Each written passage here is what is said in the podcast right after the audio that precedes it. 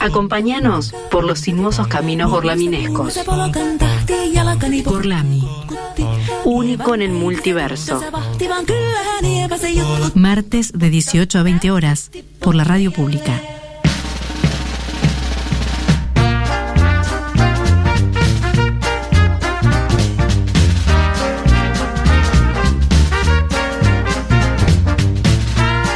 Bienvenidos a Gorlami, bienvenidos a esta fantástica transmisión desde la radio pública de Luján. Y hoy, acá en, hay energías como complicadas, ¿no? Hoy, díganme, ¿sí o no? ¿Hay energías complicadas? Le escribí a una amiga Densas, que estudia astrología densas. a ver si hay algo en el universo que nos esté. Hoy a mí me falló toda la tecnología, toda. ¿Sos vos o el universo? El universo. Capaz que hay superluna. Puede ser. Hay algo en el universo. arre que es martes. No, igual quiero decir que hoy, si vos estás escuchando Gorlami y sentí, estás escuchando Gorlami y sentís estas energías densas, estas energías van a cambiar. Yo acá, Nacho, como que me llamo Nacho desde el momento que nací, Bueno, que cambia. eh, que nací como, Como Nacho. como ser, claro. Ah, hay algo ahí numerológico, es verdad. Ah, es verdad. Ah, hoy es 4 del 4 y. Ah, iba a decir Hoy es 2022 suma cinco 4, del- pero No, pero Ayer. 22, 2 más 2, 4. 22, 2 más 2, 4. Igual hoy es 5 Sí. del 4 del 22, chicos. A cualquiera. nada. Ah, es verdad, es 5. ¿Qué dice? Bueno, 5 por Y 4, sí, 20. Marce, hace unos años fue Del 20, 22. hubo o- 11 del 11 del 11. Y también hubo un 10 del 10 del 10. Bueno, pero estamos cerca. Ayer hubo un pico y hoy están quedando como ahí. Los residuos. Mal. Les contaría un montón de cosas, pero hoy tenemos un día muy ajustado de tiempo. Hoy tenemos un día muy ajustado de tiempo, así que les parece que empecemos presentando al equipo. Dale. Comenzamos por ella, por la persona que nos conduce por los caminos más sinuosos y más gorlaminescos de este multiverso y se llama Lola.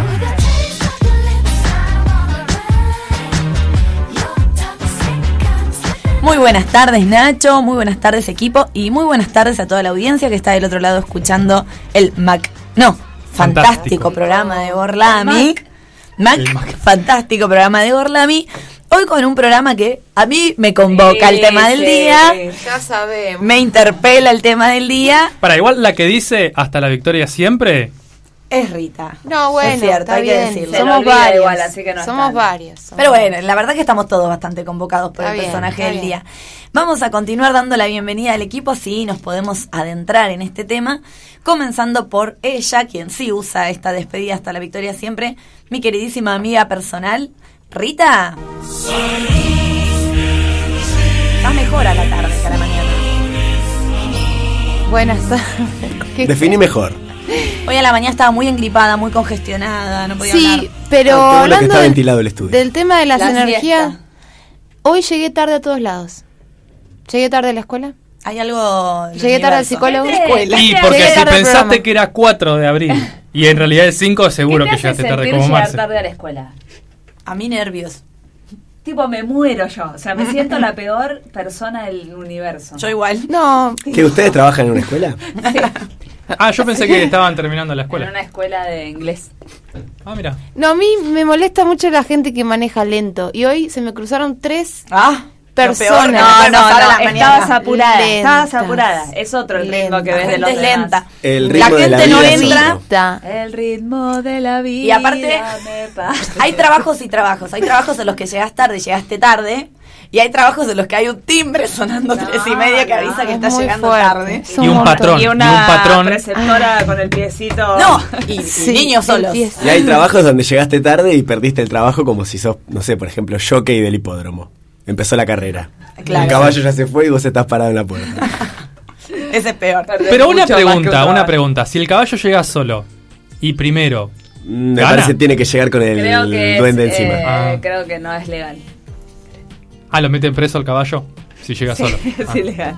Bueno, Bueno, sigamos. en fin, tuviste un día complicado, pero Muy bien, Marce. Gorlami nos cambia la energía. Sí, sí, sí. Bien, vamos a continuar entonces dando la bienvenida a este fantástico equipo con él, nuestro queridísimo Felipe.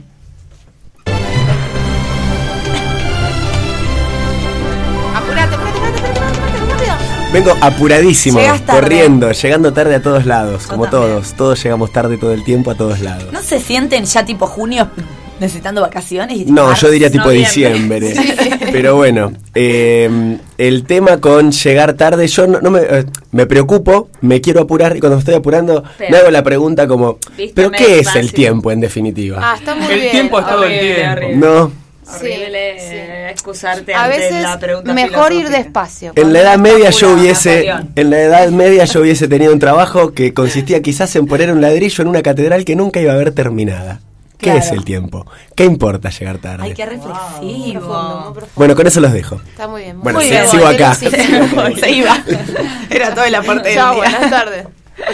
Ahora sí vamos a darle la bienvenida a ella, quien también es mi queridísima amiga personal. Más amiga Lo dice con pena igual, fíjate que lo dice como... Chicas, las dos, tengo la amor pena, para las ¿sabes dos. qué es la Igual pena? Es por dije- vos.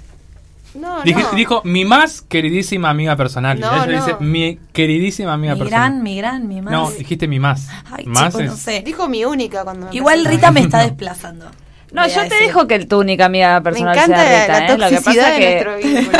lo que pasa Gente que normal, no Entre las mujeres nos celamos demasiado, me parece. yo no me subo a ese tren. No, No, no, ella claro. está en otro level. Sí. Por eso le vamos a dar la bienvenida porque nos enseña, tiene mucha, eh, ¿cómo es que dicen? No me sale la, la Eso, lo tiene, Eso, lo lo tiene. tiene. Nuestra queridísima Salem.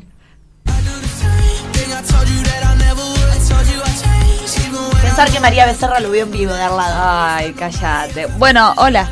Bienvenidos, bienvenidas, bienvenides. Yo quería saber qué era eso, ese no sé qué que tengo. No, como las personas que tienen responsabilidad afectiva, pero tenés Ah. responsabilidad afectiva con todos tus vínculos. Gra- Ma, te amo. Quiero decir que estuve escuchando los últimos capítulos de salame ahí en este estudio. y en los últimos cinco capítulos vos le mandás saludos a tu madre. ¿Y por qué es nuestra oyente? Mudarte- mudarte no te hizo Por bien. no decir la única. No. Para nada. Es nuestra fiel oyente. Lo que pasa Eso es que sí. no nos llama hace un montón. Yo estoy Sí, preocupada. floja, Fer, floja. Está floja. Bueno, Hay que recordarle los teléfonos. Yo diría que Pero hoy rápido. estamos como para arrancar con el tema del día, para llegar bien, porque hoy Para la radio pública. Ah, antes No- nos falta algo, Ah, antes. Hoy la radio pública a las 8 en punto tiene la transmisión de un evento, ¿verdad? Así es. Está el evento de ACAL, no sé si lo ubican. Sí. Bueno, va- Ah, de Asociación Cívica de Artistas Lujanenses. Lujanense. No sabía el cívico, se me había Sí. olvidado. Este año, el año pasado empezaron con eh, una movida en el Teatro Trini- Trinidad Guevara. Ahora tienen la segunda emisión y la Radio Pública de Luján va a estar transmitiendo en vivo todo lo que suceda ahí. Después le vamos a contar de las bandas que están, pero nada, Puedo para mandarle un saludo a mi hermanita y al novio que son partes de acá. Sí, mandales. Un beso a Oli y a Manu. Adiós. Así que hoy nada de boludear hasta las 8 y 5 con el temita, bailar en el estudio. Claro, no. Bueno, A las 8 en punto hay que cortar, pero bien. antes ¿Qué? vamos a decirle a nuestros oyentes teléfonos, redes sociales, Bien, dónde nos si pueden escuchar. Seguirnos en las redes sociales, arroba Gorlami Radio en Twitter, en Instagram. Nos pueden escuchar en vivo martes 18 horas como estamos ahora. Eso lo digo y digo, bueno, sí, estoy en vivo ahora. Y bueno, pero por las dudas, si están en Spotify, que recuerden que los martes 18 horas salimos por la Radio Pública de Luján, 87.9, radiopublica.luján.gov.ar. Si nos quieren dejar algún mensajito, Hoy no que andamos cortos de tiempo. Hoy lo pueden hacer al 011 15 6 887 6347 o llamarnos al 43 44 45. Spotify. Muy bien. Yo no iba a decir nada igual. O sea, A quería ver. ver si se daban cuenta solos y solas ustedes que no presentaron a todas las personas de esta mesa. ¡Ay, no! Sí. Ay, Horrible. somos lo peor. Horrible, Felipe aún no se dio cuenta. Nos estamos olvidando nada más ni nada menos de él, que es el cerebro, la médula espinal, la columna vertebral, el alma mater y el trueno. El trueno entre las hojas. Ya lo estoy dudando. Nuestro queridísimo Nacho.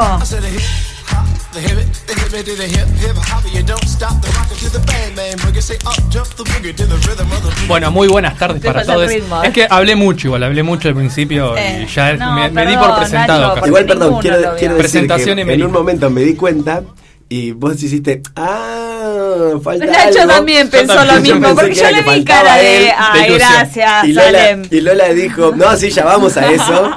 Y pensé que era eso lo que íbamos. Después sí me olvidé otra Les vi, les vi las caras de tipo, ay, se acordó. No, no, no me No, acuerdo. no, para nada. Bueno, y ahora que estamos todos presentados, ¿qué les parece si ya nos adentramos? Total, después, más vale si nos sobra tiempo, paviamos sobre el final. Nos Algo que nos adentramos sale muy mal, ¿eh? en el tema del día. ¿Les parece? Arranquemos.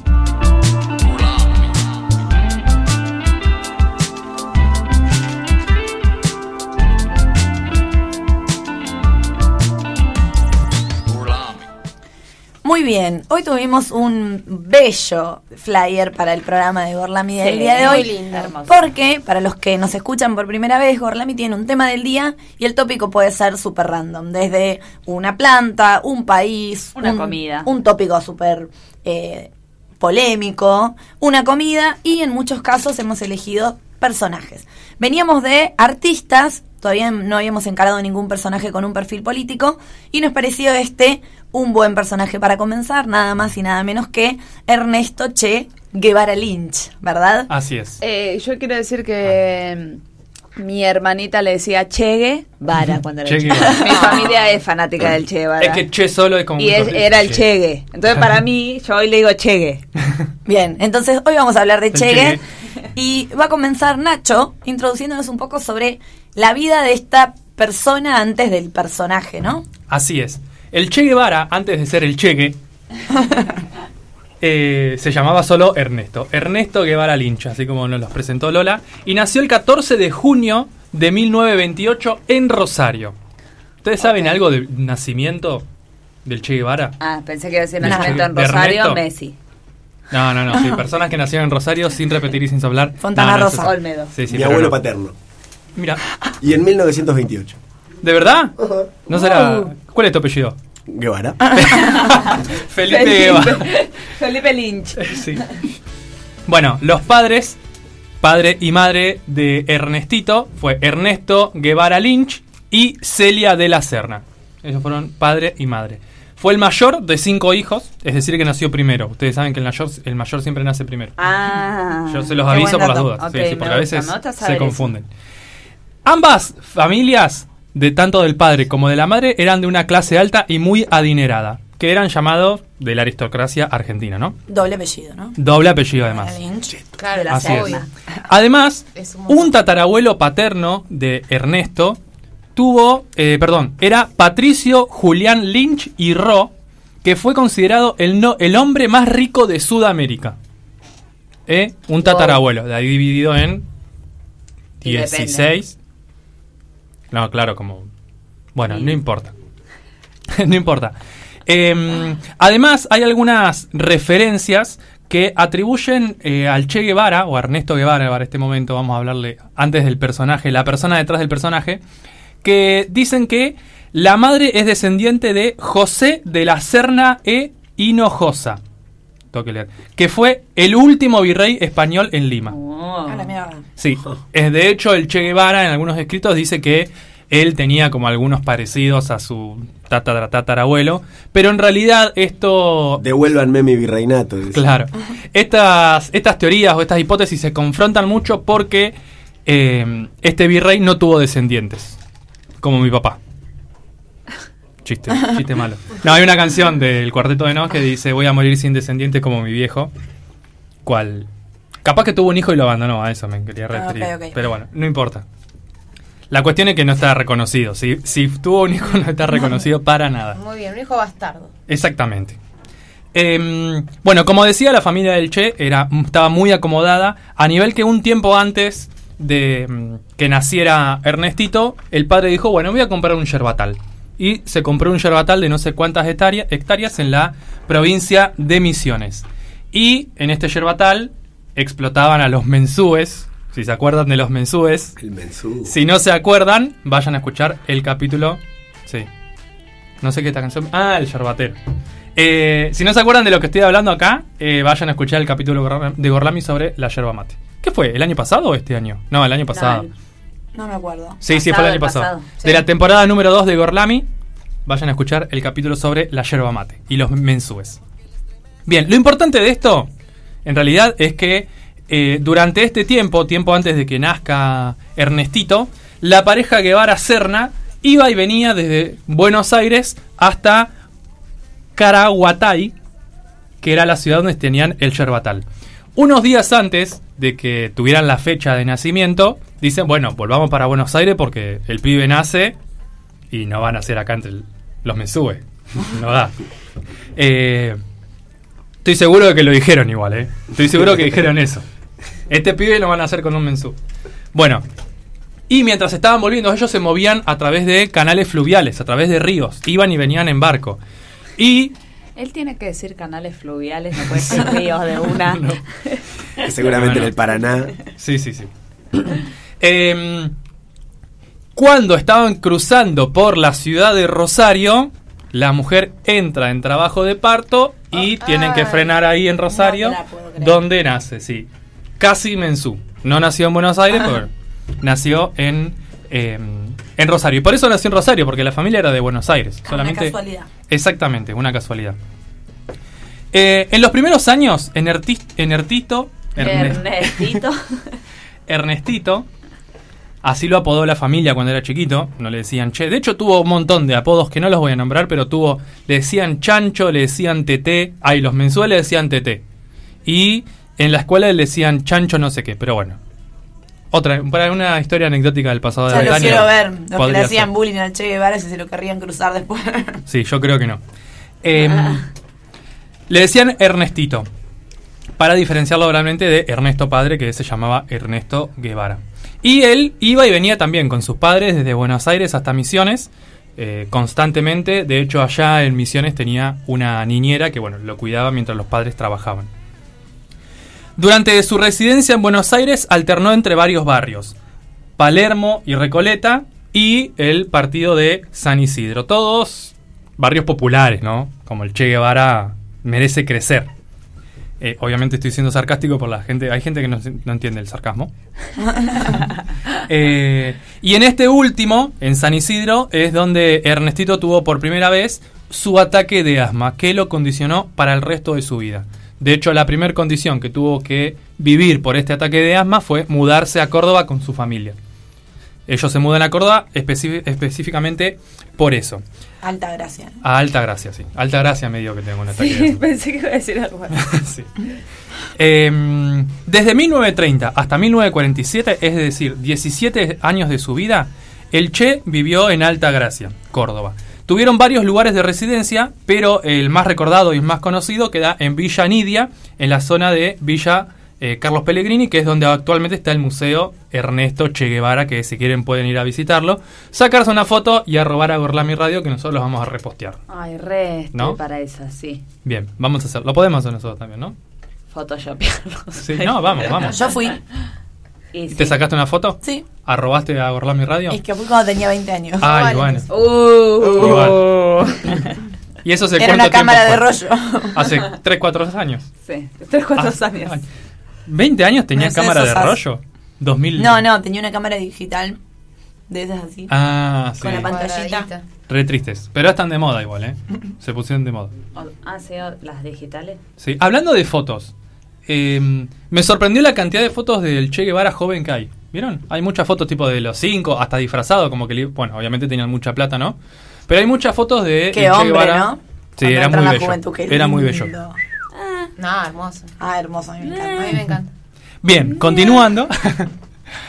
Em, todo, todo este tiempo que estuvo eh, viviendo en Altagracia, igual los ataques de asma fueron muy frecuentes eh, y condicionó particularmente toda esa etapa de la vida del Che Ernesto, Guevara. al pedo nos mudamos. Claro.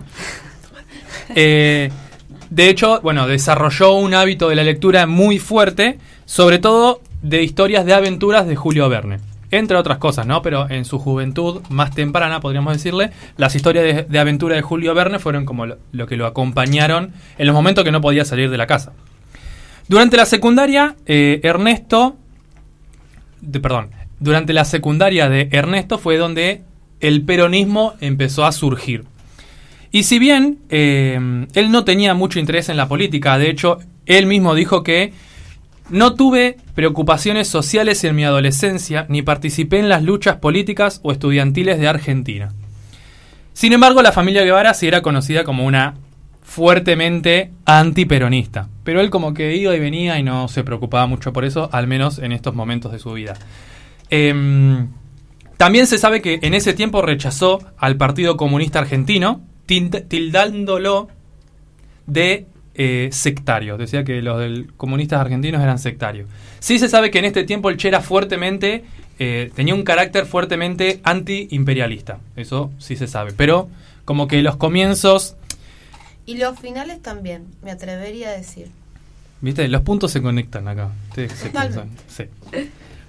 Bien, en 1947 la familia Guevara de la Serna sufrió un colapso total. La empresa constructora del padre, una de las empresas que tenía, eh, se quebró y los Guevara decidieron separarse y mudarse a Buenos Aires. En mayo de ese año, la abuela de, de Ernesto se enfermó de muerte y estuvo ahí agonizante, lo cual llevó... Pensé que la enfermedad Se de la enfermó muerte. de muerte. O sea, no entendía. Se enfermó, sí, sí, sí. Se enfermó de muerte, tuvo el virus de la muerte, la picó y bueno, estuvo ahí un tiempo convaleciente. Lo que hizo que Ernesto, que ya había terminado la secundaria, renunciara, renunciara a su empleo, trabajaba en el laboratorio de dirección de vialidad, que no sé muy bien qué es, pero trabajó ahí. Trabajaba ahí. Bien. Sí. Y bueno, se trasladó eh, a acompañar a la a la predifunta a, a- a la difunción. No, bueno, estuvo acompañando durante ese tiempo a su abuela hasta su fallecimiento. Ya entendimos que la abuela Sí, se murió, ¿ok? Yo quería que llore. Loco. En 1948, Ernesto comienza a estudiar medicina en la Universidad de Buenos Aires y para ese momento el padre ya había vendido el yerbatal y se habían comprado una casita, entre comillas, en Palermo, en Araoz. 2180. Así que podemos pasar un día también y sacarnos una foto.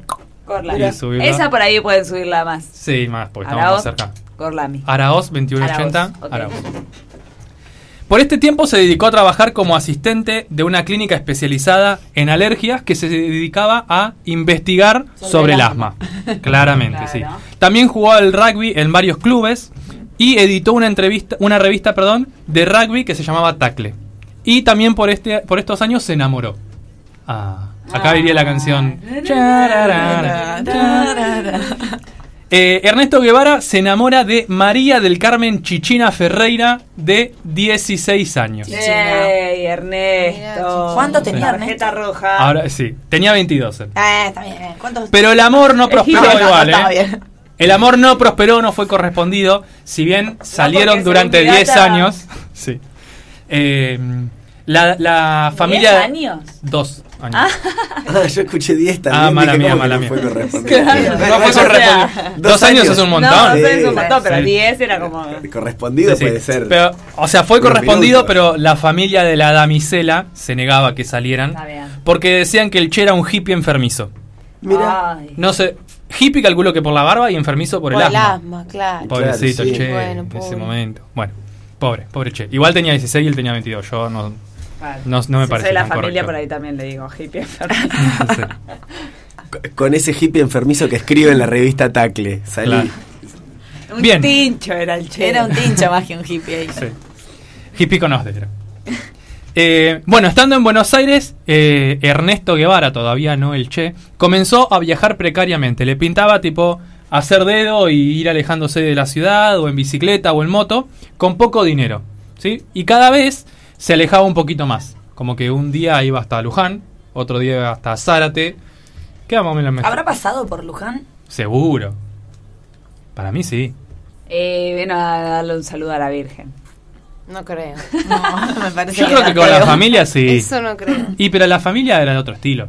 Sí, es verdad. Puede ser. Bueno, cuestión. Los viajes, estos me- fueron acrecentándose eh, y lo marcaron muy fuertemente porque para él significarían una experiencia so- social y humana que lo pondría en contacto con otras clases sociales que él no estaba acostumbrado. Igual creció con los mensúes, no sé. Pero sí. Con trabajadores, con personas humildes de Argentina y de Latinoamérica. Hasta el momento en que, puntos suspensivos,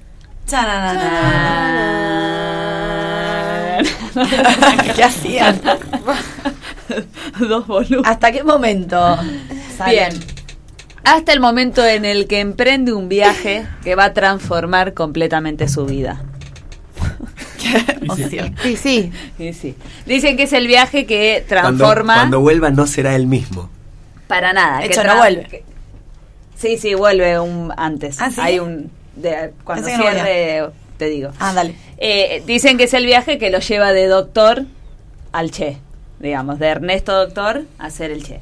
Eh, bien, siguiendo con los relatos de Nacho, voy a decir que el 4 de enero de 1952, Ernesto Guevara, hasta ahí, vamos a llamarlo Ernesto porque en este viaje no es el Che, eh, con casi eh, con 23 años casi ya recibido de médico, creo que para esta altura le faltaban tres materias nada más, eh, y especializado en tratamientos de lepra. Él y un amigo llamado Alberto Granado, que tenía 29 años, deciden emprender una gran aventura para ellos, que era ir de Buenos Aires a Venezuela eh, por tierra. Tranquilo, Alto el, viaje. el- Sí. como el, el objetivo. Eh, bien, esto es lo que dice Ernesto, voy a citarlo. Créeme, porfa. De acá a la China, pero lo citaré. El plan es recorrer 8.000 kilómetros en cuatro meses. El método, la improvisación. Así arranca, o sea, Sí. ¿no? Tranqui. El objetivo, explorar el continente latino- latinoamericano que solo conocemos por los libros. El equipo La Poderosa, una motocicleta Norton 500 de el año 1939 que está rota y goteando. Eso es lo que dijo él y así se fueron eh, Alberto y él a un gran viaje que creyeron que iba a durar cuatro meses e iban a hacer 8.000 kilómetros. Pues no fue así. Voy a, no sé por qué, encontré que los dos tenían como, eran bastante distintos, eran muy amigos.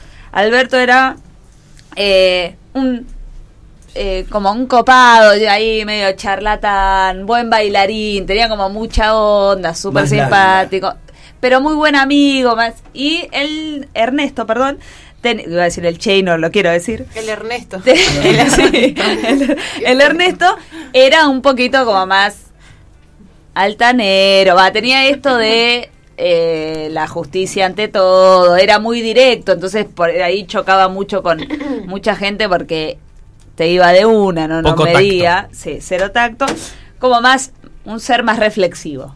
Y que entre los dos eran bastantes, bastantes, bastante eh, ¿cómo decirlo? Le gustaban mucho las mujeres y, y entonces eran como bastantes picaflores. Exacto. eran mujeriegos. sí. No sé por qué destaca esto en el, en el emprendimiento del viaje, pues En su Y biografía. estarían saliendo también para encontrar. Conocer. Sí. Bien, el viaje, lo voy a decir ahora, du- que, que ellos, donde lo terminaron en Venezuela, duró seis meses y medio, perdón, y recorrieron 12.425 kilómetros. Mucho más de lo que ellos que habían pensado. Bien, eh, arranca el viaje, voy a, a contarlo así más o menos, y iré rápido para, porque no tenemos tiempo hoy. Eh, abandonan Buenos Aires y empiezan a ir para el sur. Eh, em- arrancan bárbaro, la poderosa, bueno, como Se estaba, salió, se la bancaba, caminos, la calle, rutas, bien. Sinuosos, caminos empiezan, sinuosos. No, empiezan como a meterse en caminos sinuosos, porque bueno, otra época también, no, no era como ahora. Eh, recorren la Pampa, que donde dicen que en ese en esa etapa era como mucho gaucho, mucha estancia, mucha vaca, como que no había así como mucha compañía más que lo que se encontraban en el paisaje. Y eh, se, a- se adentran en la Patagonia. ¿sí? Voy a, a resumir porque es hasta Venezuela. Bien. Eh, ya para este momento, cuando recorrieron estos kilómetros, la poderosa ya no, Dejó de ser tan poderosa. Dijo todo bien, chicos, pero recuerden cómo salí. Yo no estoy en mi mejor momento. Ya estaba ahí como que sí, que no, iba, venía, los dejaba medio a pata, eh, arrancaba. Eh, encima ya se estaban como metiendo en caminos un poco mucho más sinuosos que los que venían, más pastizal, más tierra, más surco, había como de todo. Eh, como así también lo que habían llevado. Eh, la carpa o tienda para ese momento ya no estaba en las mejores condiciones, pues los vientos que la agarraban no la dejaban en el mejor Faltaba estado. un palo, algo de eso seguro. Sí, alguna varilla para... Eh, ya había obviamente mucho más cansancio físico que hacía unos unas semanas. eh, mucho más agotamiento también, todo bien amigo te banco, pero estamos viajando Sí. solitos en la poderosa que está heavy. Claro, uno abrazado al otro, ¿no? Claro. En los motos, ¿viste? Tenés que ir así. Eh, bien, Eh, en el día 42, que ya llevaban 2.300 kilómetros, eh, atraviesan el lago Frías en un eh, transbordador y llegan a Chile. Ya, chau Argentina, a los 42 días. Ahí se encuentran por primera vez, o bueno, mm, más de frente con la nieve. Ya era, se estaba poniendo más heavy el, el tema del, del viaje. Que todo bien, es hermoso, pero no era muy compañera la nieve de un viaje en motocicleta con nada encima.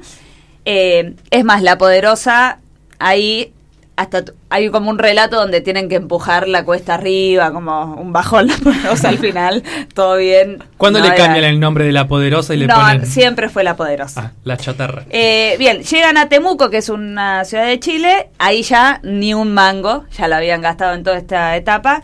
Eh, entonces se acercan a la redacción de un diario que había sacado noticias, había difundido como la llegada de dos eminentes eh, leprólogos argentinos, entonces como que tenían ahí como más Claro. cancha, que los acogen, les dan como techo y comida, hasta que hay como un inconveniente con Ernesto donde pasa algo, sucede algo que no está muy bueno y se tienen, tienen que fugarse directamente del lugar, a ese nivel de rajemos. ¿Los vas a dejar con ese misterio? Sí, los voy a dejar con ese Ah, misterio. bueno. Podemos ver la película igual. Pueden, exacto, pueden ver la peli.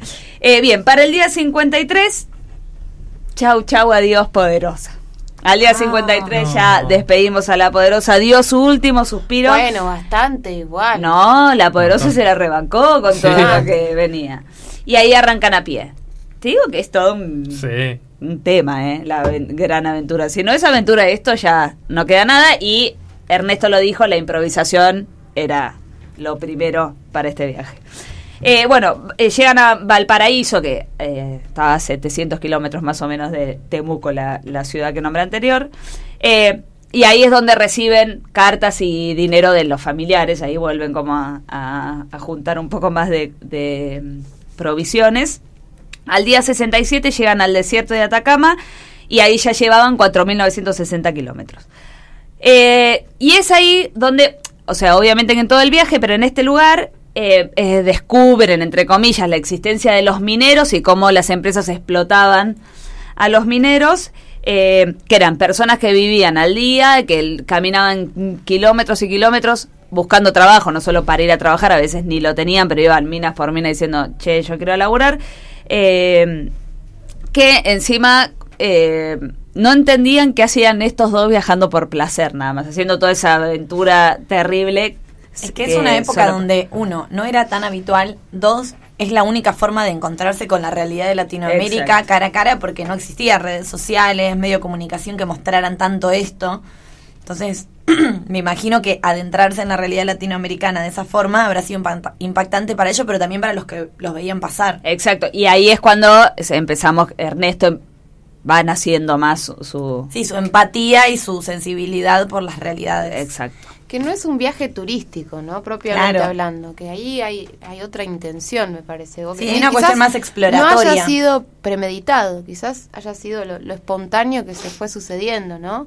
Este contacto con esta diversidad. Es que era lo que habían planeado también, digamos, Sí. decir, bueno, vamos y a ver qué es lo que... Pero no tenemos nos a un Che todavía tan politizado. No, no, cero. No, no. Por eso Va, es como, cero. como eh. vos decís, este viaje lo empieza... No por lo menos de manera partidaria. Creo Claro. que este viaje es lo que lo lleva a politizarse. Exacto. Claro. Eh, bien, bueno, ambos retoman el camino al- por los Andes y dentro de un camión entran a Perú. Eh, esto ya era día 89, ya llevan 6.932 kilómetros. En Cusco, ahí conviven con una población quechua eh, y letrada que no entendía castellano y eh, los veían ellos, eh, Ernesto y Alberto, como los desprestigiados pobres de la tierra, entre comillas, una realidad bastante fuerte también para ellos.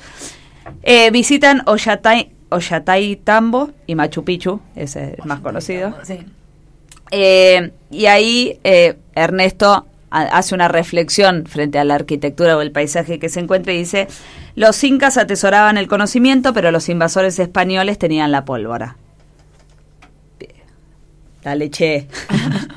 Bien, día, eh, día 156, eh, ya llevan 10.223 kilómetros, conviven en San Pablo, en la, Amazonia peruana, donde colaboran como voluntarios atendiendo leprosos.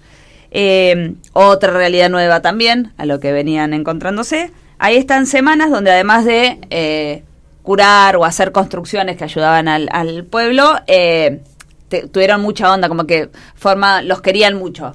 Mucho baile, mucho canto, mucha como fiesta desde otro lado. No solamente ellos trabajaban curando leprosos, así que como desde otro lado también. Y en la fiesta de despedida que le hacen cuando ellos se van, Ernesto toma la palabra y habla de una sola raza mestiza desde México hasta el estrecho de Magallanes y brinda por una América unida. Ahí ya lo vemos Hasta la victoria. más al Che, claro, que, que Ernesto. Eh, bien, empren- eh, ahí va terminando el viaje, eh, una balsa lo lleva tal- hasta Leticia, en la Amazonia colombiana, y el 26 de julio de 1952, en el aeropuerto de Caracas, es cuando Ernesto y Alberto se separan. Ernesto regresa a Buenos Aires para terminar sus estudios.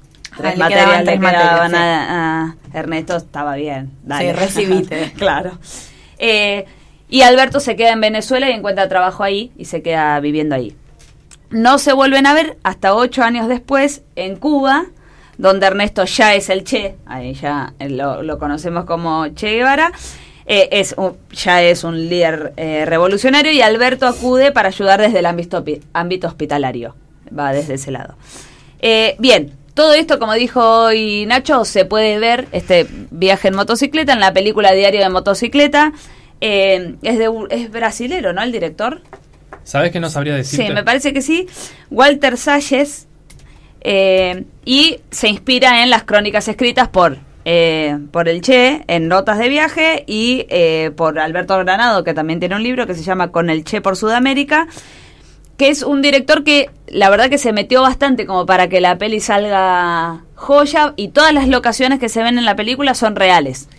Que además la fotografía es impresionante, la Totalmente. música también. Bueno, la música, la canción Mala Nuestra, yo ya era tarde, ganó un Oscar. La, Claro. la Santa Olalla no hizo la música de- Esta, película? la de Al otro lado del río de Es Drexler. Jorge Drexler. Ah, ganó el Oscar sí. y Santa Olalla también tiene varias. Eh, y hay una escena en la que él se arroja al río para curar a los leprosos en el medio de la Sí. noche que me parece que es impresionante. Una lucecita a lo lejos. No sé si cuán biográfico será realmente, pero es una escena altamente poética y que parece que describe este pasaje, como decís, del médico o, o del simple doctor a allá una, una persona con un humanismo. Sí, hasta un universitario, o sea, ni siquiera había, Sí. se había recibido. con un humanismo ya muy desarrollado y, y toda esta cuestión partidaria y política que le viene después, ¿no? Perfecto cierre ese, Rita, me parece. Gracias, de nada. Vayan a ver la peli.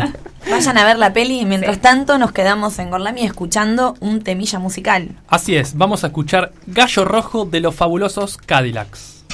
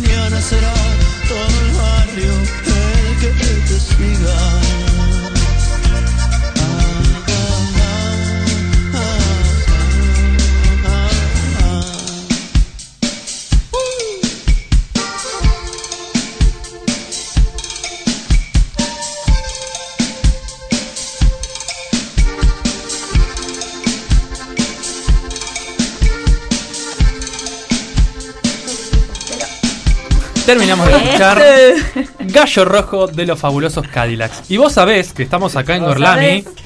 Sí, también de los fabulosos Cadillacs.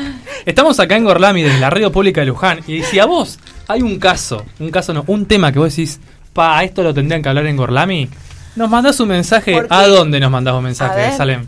Arroba Gorlami Radio en Instagram. Y al toque ya lo preparamos. Te lo hacemos así.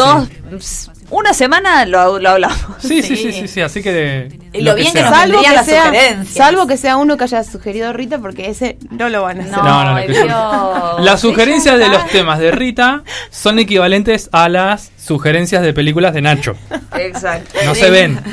Bueno, le, le avisamos a la audiencia que si mandan un tema, si ese tema ya lo dijo Rita, no lo hacemos. Sepan que no lo van a hacer. Oh, no, bueno. O si lo dice, claro. Claro. Eh, pero no, no, me gusta, me gusta esto de invitar a alguien Sí, re.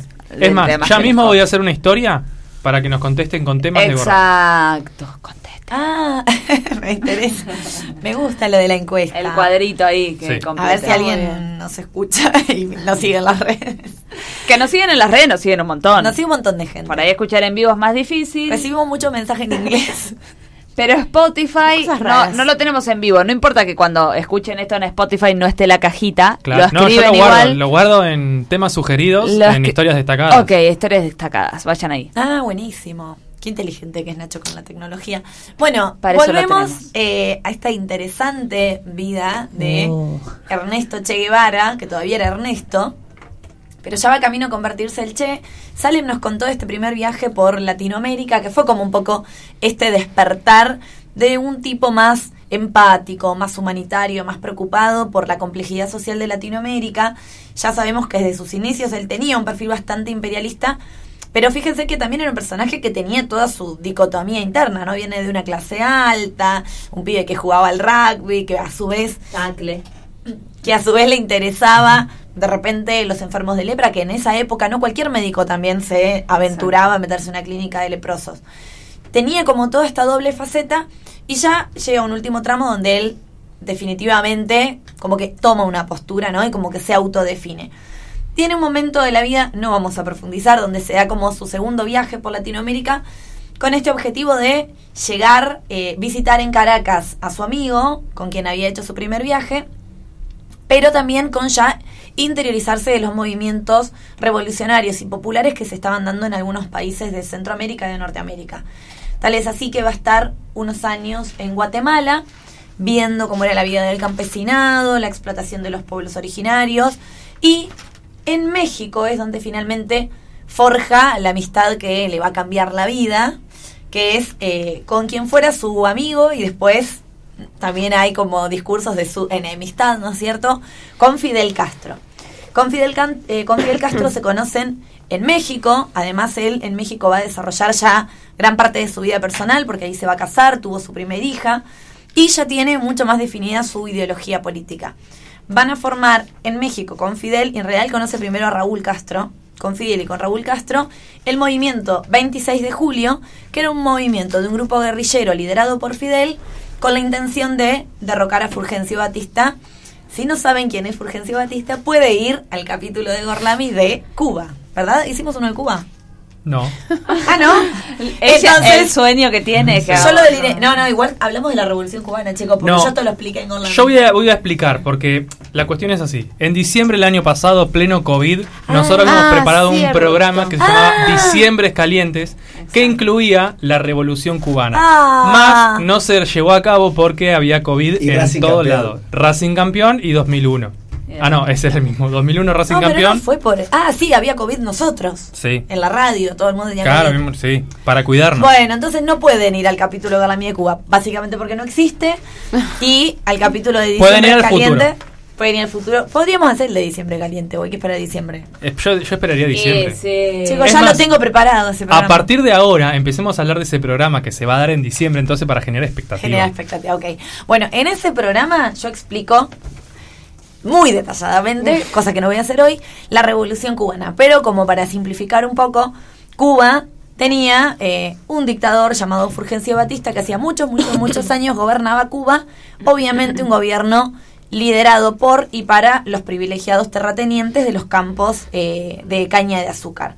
Fulgencio Batista, además, aliado mano derecha de todos los gobiernos de turno de los Estados Unidos, y Cuba funcionaba por ese momento como el patio del fondo de eh, los Estados Unidos, donde tenían el comercio de cocaína, el tráfico de ron en la época de la ley seca en Estados Unidos, los casinos, Los ¿no? prostíbulos. los prostíbulos y las grandes mafias norteamericanas se hospedaban Estaban los en corleones Cuba. metidos ahí. Eh, sí. Y es en esta época donde también Cuba habilita a los Estados Unidos a crear Guantánamo, ¿no? Esta prisión cuasi clandestina que habita la isla cubana hasta el día de la fecha. Raro. Eh, bien, en pos de defender los intereses de, sobre todo el campesinado cubano, que vivía en un estado de completa, de completo analfabetismo, miseria, eh, faltos de salud, educación, bueno, los derechos más elementales, Fidel Castro arma este movimiento para llevar adelante una revolución. Era como bastante eh, soñador para el momento. De hecho, ellos desembarcan en el Granma, en la zona de Santa Clara, con el Che Guevara y unos, no sé, 100 guerrilleros en un barco que tenía capacidad para 20 personas. Imagínense cómo llegaron en ese bote. Y eh, bueno, el, fin último era acabar con la dictadura de Fulgencio Batista sin un plan muy claro o una ideología muy clara como para llevar adelante. Obviamente eran antiimperialistas, podíamos detectar ahí una ideología más de izquierda, pero no es que se hubieran proclamado desde un principio como socialistas, ni mucho menos. Logran eh, desembarcar en, en Cuba en 1956 y el Che Guevara, que ya se había, dije Santa Clara, perdón, es, es en Sierra Maestra. Sí. Ah, es verdad, me parecía. ¿eh? Ah, bueno. Eh, era con ese. Logran desembarcar, ya para esta época el Che Guevara se había ganado la confianza de, de Fidel y él va a ser quien comande una de las columnas de Sierra Maestras, que es una de las más significativas. Para quienes no están al tanto cómo funcionó la revolución cubana, así como tantas otras revoluciones en Latinoamérica, lo que se empleó fue el sistema de guerra de guerrillas. Es decir, como no tenían un ejército para enfrentar de igual a igual en un conflicto bélico al ejército de Fulgencio Batista, lo que hacen es meterse, digamos, por las afueras, esconderse en la montaña, en la selva y generar ataques colaterales a los lugares donde tenían los recursos, a las instituciones, ir ocupando poco a poco la isla con el objetivo de llegar a La Habana. La guerra de guerrilla funciona gracias al encubrimiento de los pobladores, es decir, si no hubiera sido por el apoyo del campesinado que los escondía y los protegía, era prácticamente imposible llevar adelante una revolución.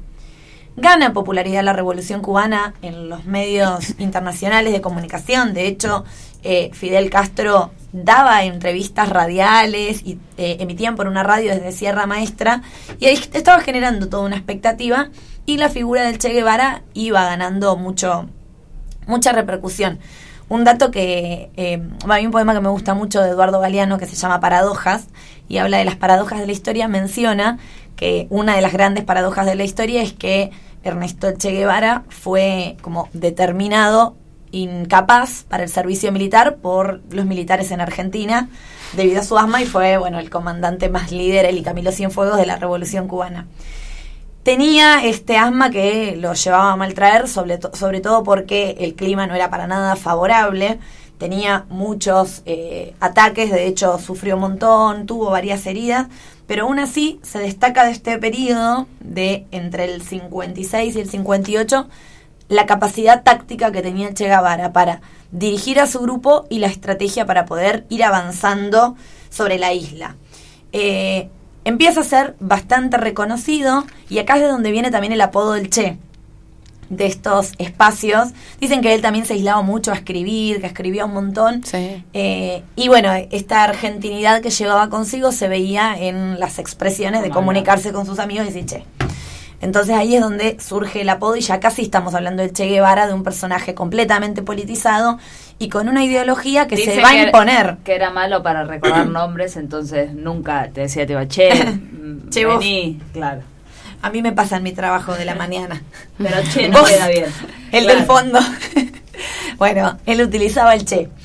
Eh, bien, en el 59 finalmente varias cosas, o sea, no, no voy a desarrollar la, la revolución cubana. Sí hay un momento... Unas ganas, Lola. Pero lo sí. vamos a hacer, te lo juro. Así la puedes desarrollar. Pero sería querés. muy interesante. Pero una de las cosas como claves que da el éxito a Casilla en Santa Clara, que vi- le da el viraje porque es como, bueno, ¿cómo le gana una guerrilla de 200 pibes a un ejército nacional de un dictador con el apoyo y el armamento que le brindaba Estados Unidos que necesitaban que, que Batista resista?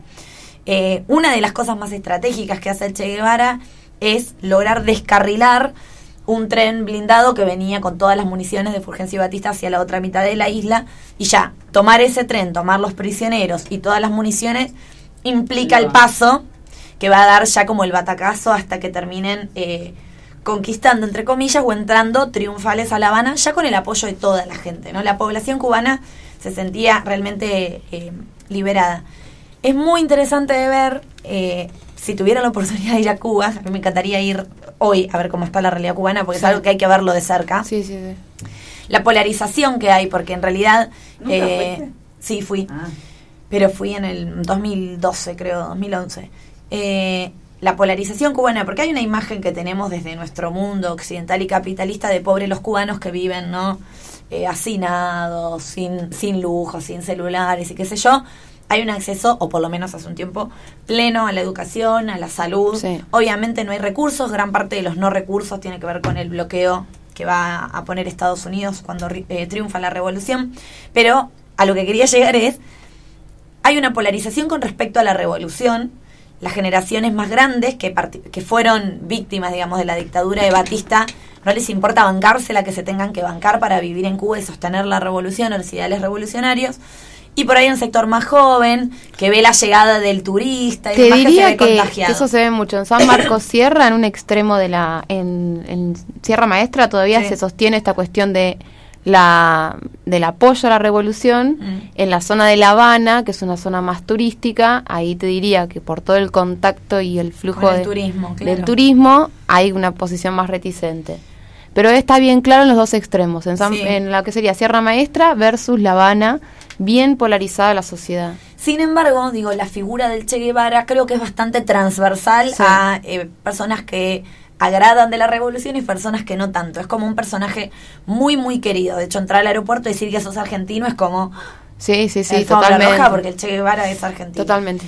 Eh, bien, se polariza la revolución cuando una vez que entran a La Habana tienen que sostener una revolución en una islita con el gigante capitalista al lado. Entonces medio como en una medida un poco estratégica y no con una plena convicción política, la revolución se va a declarar como una revolución socialista, que en realidad en sus orígenes no lo era, pero de esta manera obligan casi moralmente a la Unión Soviética del momento a brindar su apoyo Mm. y obliga a Estados Unidos a pensar dos veces antes de querer volarlos Papa del la mapa. papa. Eh, a partir de que se, en- digamos, ya se establece la revolución, el Che Guevara va a ocupar un lugar clave, va a tener varios cargos de poder.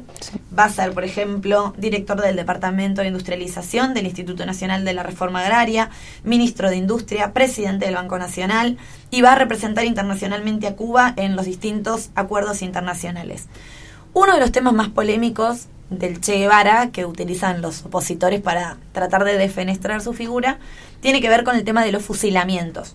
¿Por qué? Primero, hay una mirada que dice que durante la revolución el Che Guevara tenía una mirada bastante empática, si se quiere. Igual piensen que estamos hablando de una revolución, ¿no? No se estaban juntando a tomar el té Obvio. de, eh, si bien llevó adelante algunos fusilamientos a traidores de la revolución dentro de su grupo, dicen que era bastante eh, solidario con los enemigos y que había prohibido la tortura y los fusilamientos a los prisioneros de guerra dentro de la revolución. Ahora, ya en enero, entre enero y abril del 59, una vez ya establecida la revolución, él va a ser el que va a estar a cargo de los juicios revolucionarios. Y en esos juicios revolucionarios no le va a temblar el pulso para determinar por lo menos 500 fusilamientos contra criminales de guerra y contra soldados que querían o huir o eh, re- reivindicar el gobierno de Batista. En ese sentido, esta es la parte como que más le critican al Che Guevara, creo que tiene que ver más por la ideología política de su figura que por el acto del fusilamiento en sí mismo. es mi opinión. Estamos hablando de un montón de héroes de la patria que fueron héroes de la patria fusilando personas y no, no genera tanta polémica que San Martín haya matado españoles, digo. En un punto, eh, lo que se pone en cuestionamiento para mí es el ideal por el cual el Che Guevara fusila, no así el acto de fusilamiento. Pero bueno, esa es la parte como más controversial, o una de las más controversiales. Dentro de, de lo que establece el Che Guevara, uno de los artículos de la Constitución, que digamos es como lo escribió para él, es el, el artículo que dice que se van a declarar ciudadanos de Cuba a todos quienes contribuyeron a la revolución para quitar del mapa a Batista. Tal es así que el Che Guevara desde el 59 también tiene la ciudadanía, o tuvo la ciudadanía cubana. Eh, dentro de los cargos que ocupó y sobre todo representando a Cuba en el exterior, él fue marcando más y polarizando más su enemistad con Estados Unidos. De hecho, da discursos en la ONU eh, altamente eh, Mm. anticapitalistas y antiimperialistas, con un posicionamiento inclusive más duro que el de Fidel. Y dentro de las medidas económicas que toma, como las más destacadas, tienen que ver con la estatización de los recursos, tanto de empresas que eran nacionales, es decir, de propietarios cubanos, como obviamente la expropiación de todas las empresas internacionales que había en Cuba que pasan a manos del Estado.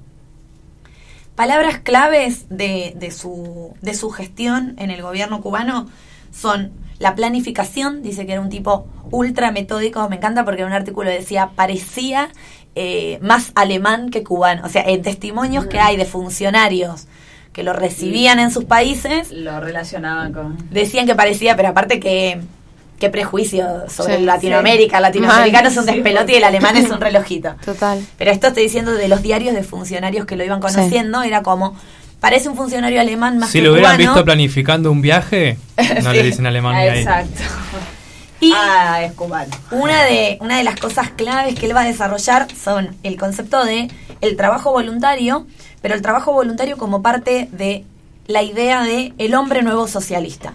Él va, re- estoy muy mal, acá se miran los relojes. Bueno, metele, metele. Perdón, perdón. Hablé mucho de la revolución. Eh, él se va a autoproclamar, él, pero no, no él, sino la figura que representa como el hombre nuevo socialista, como un socialismo que va a tener que ver con el compromiso social, pero también con la solidaridad y la empatía por el otro. Y ahí es donde va a encarnar él, y digo encarnar porque lo va a llevar adelante, la idea del trabajo voluntario. Un poco con los conceptos marxistas de la plusvalía que genera. No veo. No, no miramos los Simpson, eh, Nacho y Vos, yo. Claro. Así que Alguien que nos explique entonces, ¿el dufo o muerte era? Explícanos, No, yo no Salem. llegué a ver. Eso. es por la cerveza DAF. Cuando los Simpson viajan a Cuba, ¿verdad? Entonces, como en Cuba tenemos todos los, los, los- El- las marcas norteamericanas con nombres cambiados, acá tenemos en vez de la cerveza DAF, el, la cerveza DAFO. Y como en vez de la Coca-Cola, Dufo. ellos tienen uno que se llama Tu Cola. Por eso, a Es eso va. genial, y hay uno que se llama Tu Cola refrescante. Bueno, dato. A mí me daba risa en la góndola. Y sí, Eh, este hombre nuevo socialista, él. riéndose en la góndola. Ja, ja. Ja, ja, Tu Es cola más, si refrescante. van, se sacan una foto con, Con tu, tu cola cola, y arroba, Arroban a. Sí, Por favor. Eh, dentro de este trabajo voluntario, él un poco con la idea y el concepto marxista de la plusvalía, de ese plusvalor que genera el trabajador dentro de las horas de trabajo, él propone que esa plusvalía quede para el Estado y que dentro de la jornada laboral haya un día de trabajo voluntario que era los sábados, donde se iba a trabajar por la causa, por la revolución, y todo lo producido era para defender y sostener la revolución. Algo muy destacable del Dijo algo muy importante, ¿eh? No le prestaban atención. Ah, Yo no te voy a trabajar los sábados. Yo estaba diciendo Continúa. que eh, a mí me encantan las revoluciones, todo Pero- bien, pero los sábados prefiero hacer otra cosa. Estábamos hablando de eso, Al paredón. Depende cuál es la causa, paredón. porque acá nosotros estamos laburando para otros, pero si uno estuviera laburando para mejorar la calidad de Para vida. Gorlami sí me levanto los sábados. Bien, así me gusta. Lo hemos hecho. Los sábados. No nos levantábamos porque era la noche, pero... Depende. Trabajábamos los sábados. Lo que se destaca eh, dentro del discurso del Che y empieza acá una polarización con otros funcionarios cubanos, entre ellos Fidel, es que el Che Guevara, por ejemplo, promulgaba el trabajo voluntario, iba todos los sábados a laburar. Hay muchas fotos del Che Guevara en cuero arriba del tractor y dicen que era el primero en llegar Agarrando la pala. y el último en irse, ¿no? Y otra de las cosas que lo distinguía del resto de los funcionarios es su sentido de el ser ejemplo. En una de las cosas que lo hacía era en la completa austeridad con la que manejaba su rol. De hecho, una de las grandes críticas a, a la revolución cubana es, che, bueno, después los funcionarios se burocratizan en el espacio y terminan teniendo privilegios Claro. que hubieran tenido en, en cualquier otro sistema, que supuestamente en uno socialista no lo deberían de tener. A lo Napoleón. No, el Che Guevara era el único que no era así y que dicen que, por ejemplo, Como el Papa Francisco entre los papas. vinieron sus, Que no usa el anillo. sus padres a Cuba a verlo y, y él decía, bueno, vamos a ir a tal lado de Cuba, podemos Agarré usar... esas palas, venía a ayudarme. Trae la poderosa. Estoy contando algo empujar. importante. Yo estoy con ella, estoy de acuerdo. Sí, sí. Llevaba a su familia a recorrer lugares de Cuba con el auto de funcionario y, y su familia tenía que pagar la nafta. Cuando fue, por ejemplo, presidente del Banco Nación, su sueldo era de dos mil pesos cubanos y él se quedó con los 250 pesos de salario que era de su rol de comandante. Y este sentido de la austeridad lo retoman mucho los partidos socialistas. No sé si saben que todos los diputados de Frente de Izquierda se dejan el salario de un docente y el resto lo aportan a la causa del partido. Bueno, esta idea, este sentido... Mi ley lo sortea. sí. Va más allá. Mi mamá quiere que lo... Y el último lo un peronista. Sí, ¿Verdad? fue genial. No se lo dijo. Al margen, ¿no? Bueno, el caso es que Che inspiraba y mucho. Han llegado a Cuba personajes como Sartre y Simón de Beauvoir, que imagínense en la década de los 60 era la, la boga de la filosofía. Eh, y Sartre dijo, por ejemplo, en su visita a Cuba que sentía que el Che Guevara era el ser humano más completo de la época. O Estaba sea, enamorado. Ay, no, no me escucho, no me escucho. ¿Qué pasó con Tampoco el...? me escucha. Me han tocado el... El coso. Tu cola refrescante. El auricular. Eh, ahora, este sentido del Che Guevara por la revolución y del hombre nuevo socialista, y ya con esto voy finalizando, están en cualquiera, chicos. Yo, Yo no, yo no. Tu amiga poniendo- personal no. Gracias. Yo estoy poniendo mucho compromiso a mi relato sobre el Che Guevara. Pero Nacho hizo un chiste gracioso. No lo escuché. Lo escucharon en Spotify. Bueno, eh, este sentido del hombre nuevo socialista del Che Guevara se empieza como un poco a radicalizar cuando él va a enfatizar su sentido internacionalista de la revolución, que en términos marxistas sería un sentido más trotskista, si se quiere. No va a querer replegar la revolución hacia adentro y afianzarla hacia adentro, como sí era más la idea de Fidel, sino que siente que la revolución es una llama que debe encender el resto de Latinoamérica y, por qué no, del mundo. Y considera que esa es la única forma de derrocar el imperialismo. Entonces empieza con su idea de viajar. Primero va a viajar eh, como diplomático por diferentes países, eh, países comunistas, generando gran impacto y una muy buena impresión en todos los funcionarios que lo conocen. Hay documentos secretos de la CIA en los que hablan indignados de, che, puta madre, el chabón este viajó por todo el mundo y ahora tiene con quién comerciar el azúcar, porque antes el principal comprador del azúcar era Estados Unidos. Después de la revolución se quedan, se quedan con el monopolio del, o sea, el cultivo del azúcar, el monocultivo, y no tienen a quién venderlo. El Chete hizo tres viajes diplomáticos por Europa y consiguió compradores, alianzas políticas. Hay algo que es como para otro programa que es en ese sentido, que es la crisis de los misiles. O sea, a tal punto llega la alianza con la Unión Soviética que el Che Guevara firma un acuerdo para que Rusia guarde misiles en Cuba apuntando a Miami, que eso va a generar un gran conflicto en el contexto de Guerra Fría. Pero en sí su, su conflicto con Cuba y más que nada con Fidel empieza con esta idea de internacionalizar. Y para esto, y ya voy a ir cerrando para que me callo, no entiendo. Ah, eh, y para esto y para ya dar lugar a lo que nos va a contar eh, Rita, este sentido más trotskista más internacionalista de la revolución lo va a llevar a la República Democrática del Congo en el 64, donde ya había sido asesinado Lumumba, que era un líder revolucionario, y había como ahí una posible gesta de revolución que Che Guevara visionó y de la cual se va muy muy frustrado y finalmente en el 65 renuncia a sus cargos. Es la primera vez que firma una carta despidiéndose de Cuba y de Fidel con hasta la victoria siempre y vuelve a Latinoamérica con este sentido de llevar la revolución, más particularmente a Bolivia y de eso nos va a contar un poco Rita. Ah, bueno, muy bien. Eh, este tema de la muerte del Che Guevara es un tema súper complejo. Ah, ya lo mataste. Antes. Paren, y sí, porque ya estamos sobre el ocaso. Spoiler alert, muere. Estamos en el ocaso ya. No, en realidad por la- hay varias preguntas, ¿no? O sea, más que nada, ¿por qué no se pudo hacer una revolución en Bolivia? Y es una, una respuesta que todavía no es del todo clara, tiene- es una cuestión que tiene muchos factores para analizar, quería retomar un poquito esto que estabas eh, diciendo vos, Lola, con respecto al, pensamiento del Che, ¿no? que también tiene un desarrollo filosófico, intelectual sumamente complejo. eh, digamos, el Che fue un hombre que si uno tiene que decir cuál es la palabra que lo representa, para mí es que era una persona sumamente crítica. Y era crítica sola, no solamente de- de la Unión Soviética, del marxismo, sino ni de sus propias ideas también. Em, Y, perdón, Sí. Rita, y otra cosa que para mí es súper destacable, que por ahí, bueno, lo, lo insinuamos, pero no sé si tan explícitamente, es la causa por delante. Es decir, su compromiso político y social era tal que él habla eh, en cartas que le hace a su familia, dice, yo no tengo madre, no tengo padre, no tengo esposa, no tengo hijos. O sea, mi vida es la revolución. totalmente. Entonces, la gente que lo rodeaba, y él, eh, de hecho, dice en esa carta, y tengo amigos siempre y cuando, siempre y cuando piensen como yo, es o sea, formen parte de la revolución. Donde ese amigo esté del otro lado, deja de ser amigo. La causa por delante y, y el despojo, digamos, el desapego de todo lo demás. Está bien, pero si bien, digamos, él era marxista, interesante pensar que él era crítico del marxismo, como bien vos me mencionabas, también tenía sus diferencias, como decías, con la Unión Soviética, con el mismo sistema económico cubano, con gran parte de los partidos comunistas latinoamericanos, como también contabas un poquito vos, Nacho. Digamos, en todos sus libros, sus diarios, él hace todo un ejercicio intelectual constante por deconstruir y por repensar la doctrina marxista, porque está buenísimo, hay que leer los diarios de él, como, o sea, ahí uno se da cuenta de la dimensión del pensamiento de él, ¿no? que era un tipo sumamente intelectual.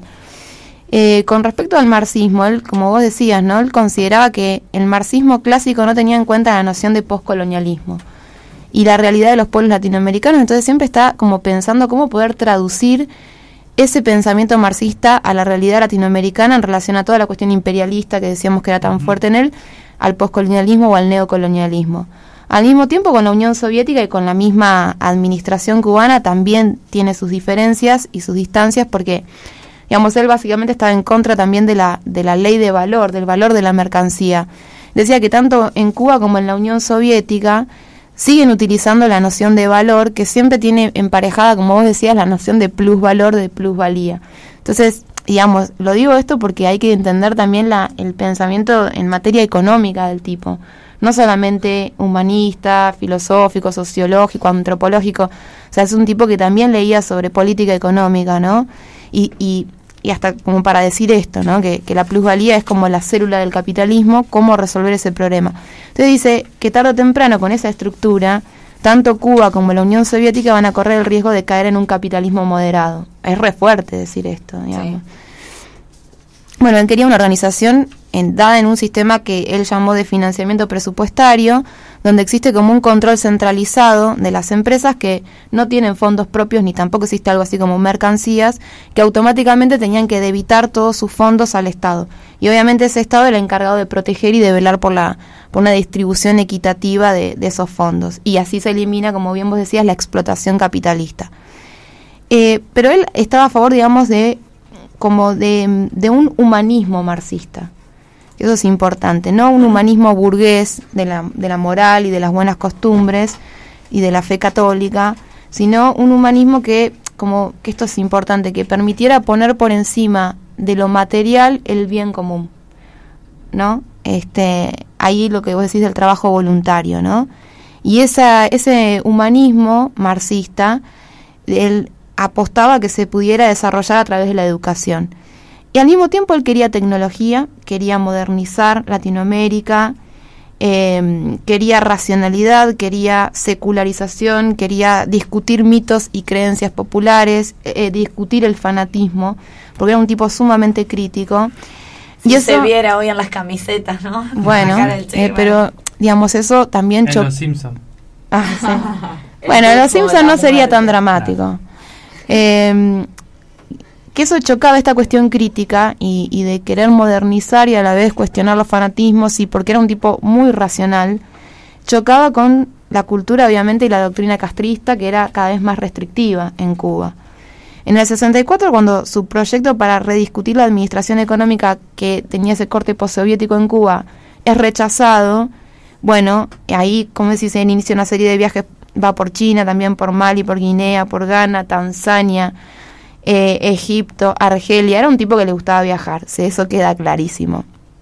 Y en esos viajes, el Che cuestiona, como decís, la falta del compromiso de la Unión Soviética y de Moscú con la causa de descolonización y el desarrollo en el mundo y, y critica la burocratización de la Unión Soviética. En el 60, el Che estuvo involucrado, como decías, en la guerra civil en el Congo, que esa revolución finalmente no se dio.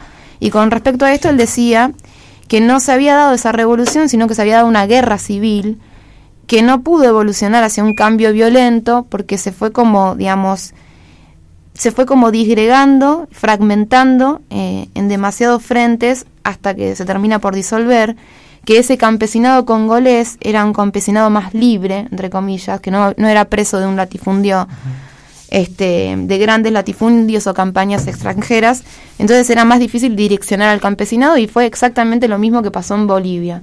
Era un campesinado mucho más difícil de convencer y de persuadir. Y antes de Bolivia también intentó eh, generar acuerdos para hacer una revolución en el norte argentino. No sé si sabían esa. No. El 25 de mayo del 61 en Cuba ah, ya vivía una comunidad de argentinos, escritores, artistas, políticos, gente rara. eh, y bueno, y en esa reunión por el 25 de mayo le expresa al presidente del Partido Comunista Argentino la necesidad de armar una guerrilla eh, y asentarse en el norte. Bueno, no recibió el apoyo y tampoco recibió el apoyo de otros eh, referentes latinoamericanos del Partido Comunista por la tensión, como decía Lola, que existía con la Unión Soviética. Y lo tildaban de ser un extremista y como de querer apurar eh, procesos sociales que no estaban listos, digamos.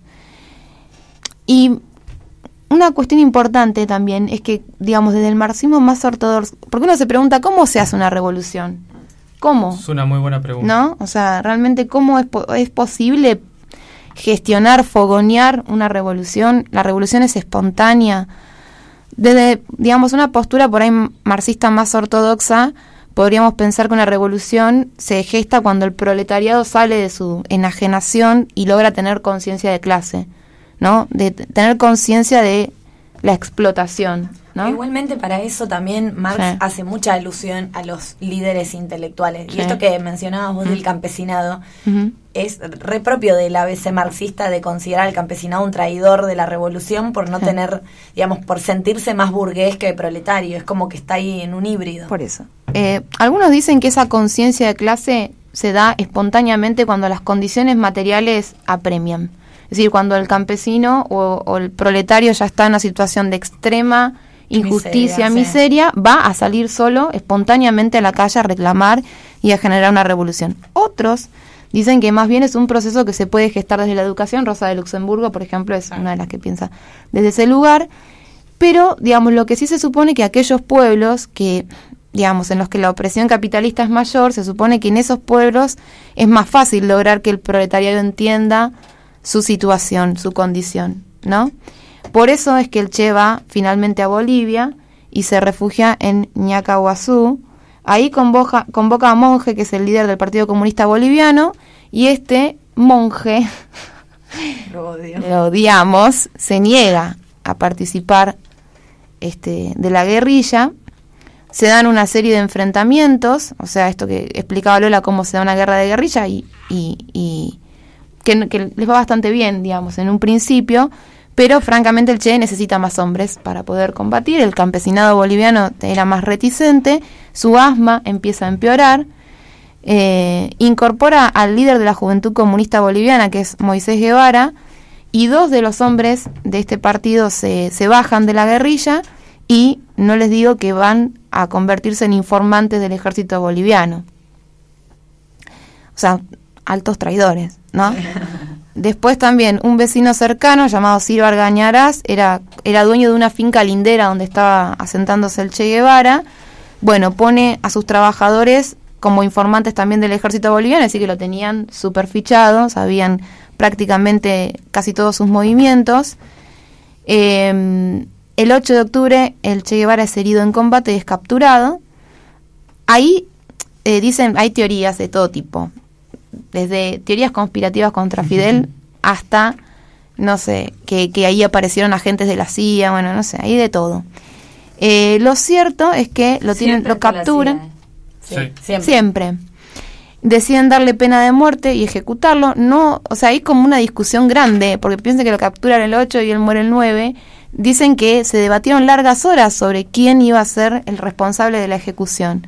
Se deciden por un Mario Terán, un tal Mario Terán, eh, que iba a ser este designado de la ejecución. Dicen que que el Che Guevara le dice, o sea, el tipo cuando lo tiene enfrente y lo apunta, no se anima a disparar. Le tiembla el pulso. Le tiembla el pulso y el Che le dice, dale, Dale, Gil, dispara gato. sin miedo, cobarde, que vas a matar a un hombre nada más. Y a- yo- Piel de Es un mito esa frase, sí.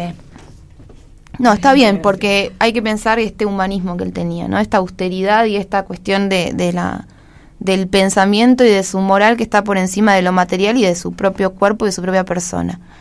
Eh, entonces parece que el primer tiro no, no se lo da, se le tira entre las piernas.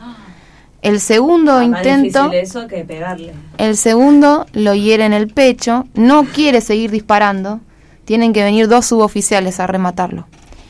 Eh, dicen que el Che tenía con él un librito verde que tenía poemas, por ejemplo uno de los poemas que tenía era Piedra de Hornos de Nicolás Guillén, un, poema precioso, hermoso.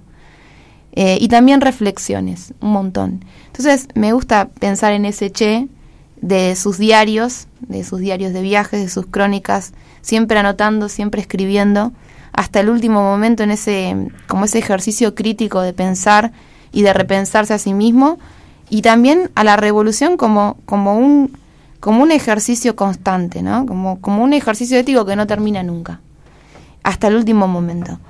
Por eso esa frase, ¿no? Solamente iban a matar a un hombre, eh, ese humanismo que lo trasciende me parece que lo, que lo define. Y muere ahí, ¿no? El 9 de octubre de 1967, pero vamos a decir que nace, muere su cuerpo, pero, pero es uno de los mayores héroes, digamos, de las mayores figuras del pensamiento latinoamericano.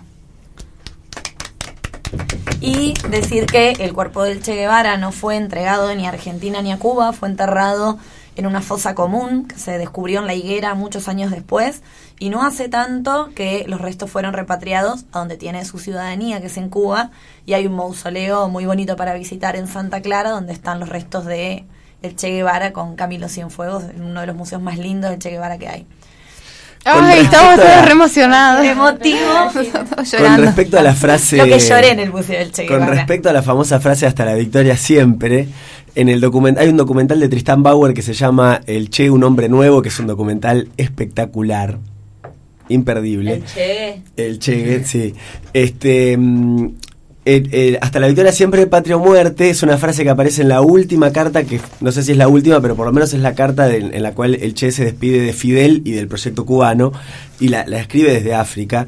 Y cuando, em, cuando Fidel la lee, en el discurso, dice, hasta la victoria siempre, patria o muerte. Pero en la carta aparentemente dice, hasta la victoria, punto, siempre patria o muerte.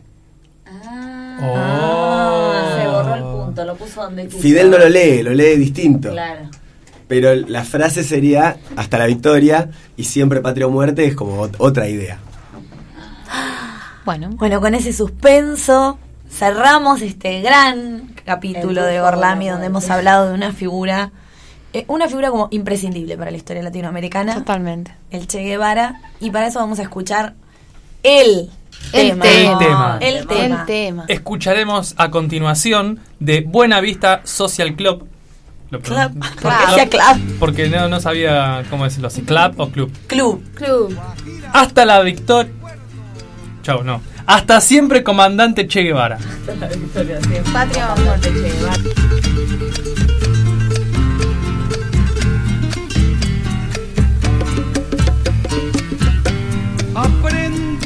a quererte desde la histórica altura donde el sol de tu bravura le puso cerco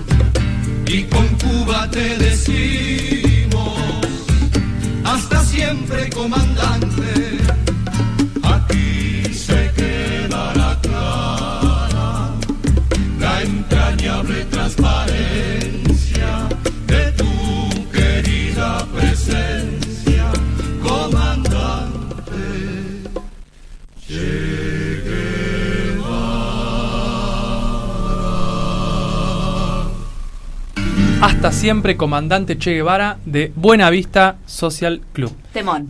Temón, Temón. que ya lo hemos escuchado en Gorlami, pero que valía la pena volver a escucharlo. Y seguimos aquí en Gorlami desde la radio pública de Luján en la temporada 3, esta fantástica temporada. Y hoy vamos a darle la segunda, mm, la segunda entrega, vamos a decirle, de tu cola refrescante. Quería decir eso. ¿Sabes la cantidad de veces que pensé ese chiste Eh, mientras sí, hablaban, pero no daba? Era muy No daba. tema. Sí. Bien. Vamos a escuchar la segunda entrega en esta tercera temporada de la columna que nos regala Lola y que se denomina Femi Nazi.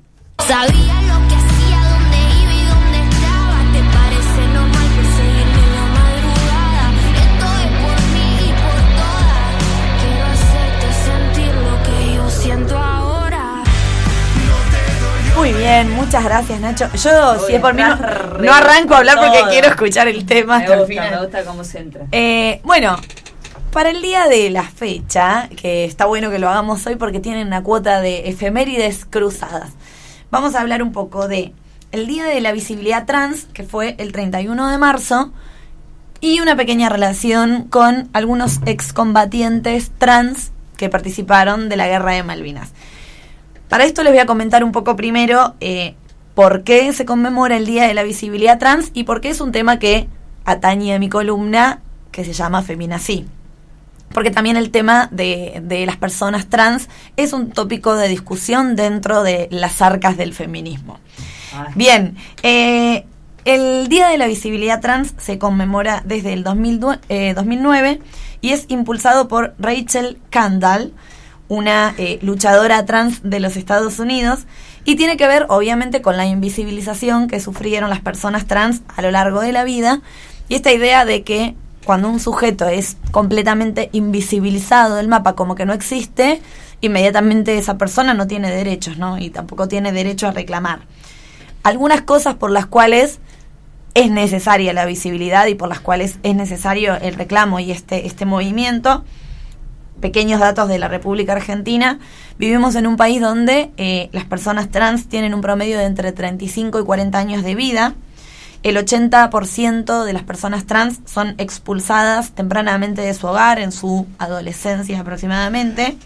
Obviamente tienen poca fuente de trabajo por cuestiones de discriminación Y en general la única fuente de trabajo que consiguen o que les queda como herramienta, como remedio, digamos, es la prostitución, que conlleva a un montón de enfermedades de transmisión sexual y a una condición de ejercer la prostitución bajo un maltrato sistematizado. ¿sí?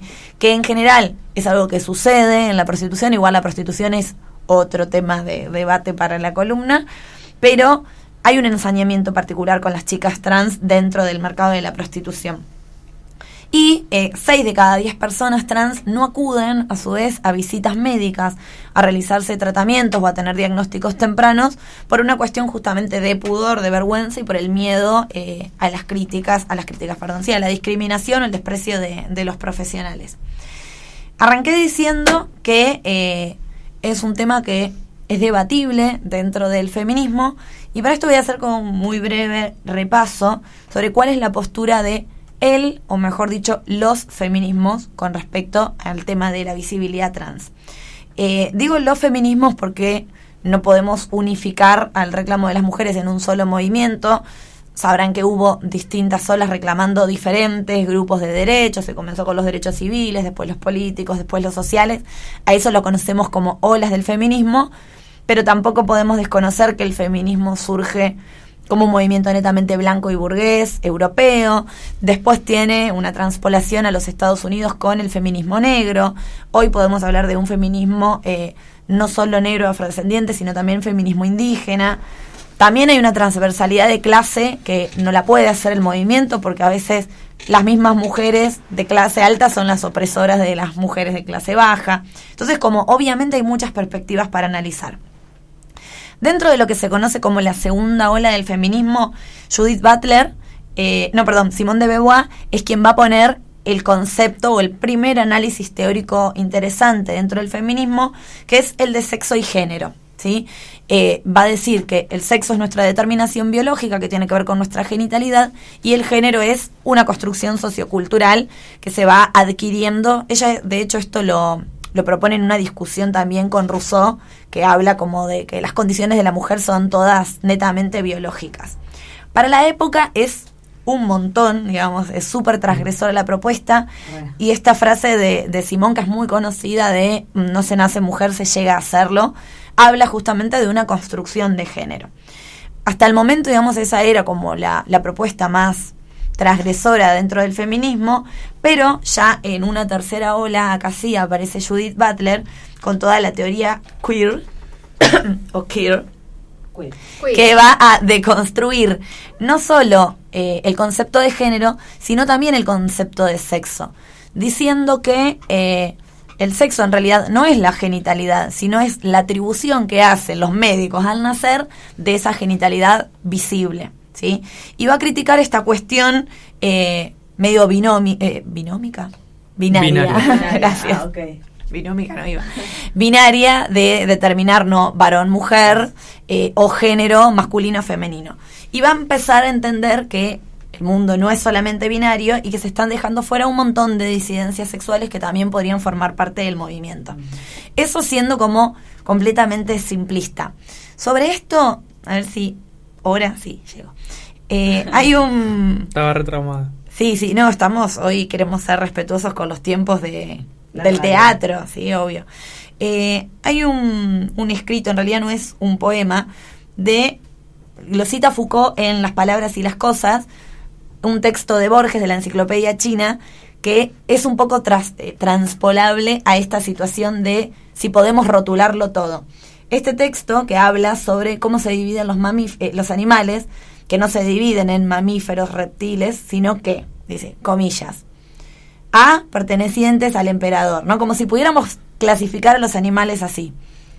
Pertenecientes al emperador. B, embalsamados. C, amaestrados. D, lechones. E, sirenas.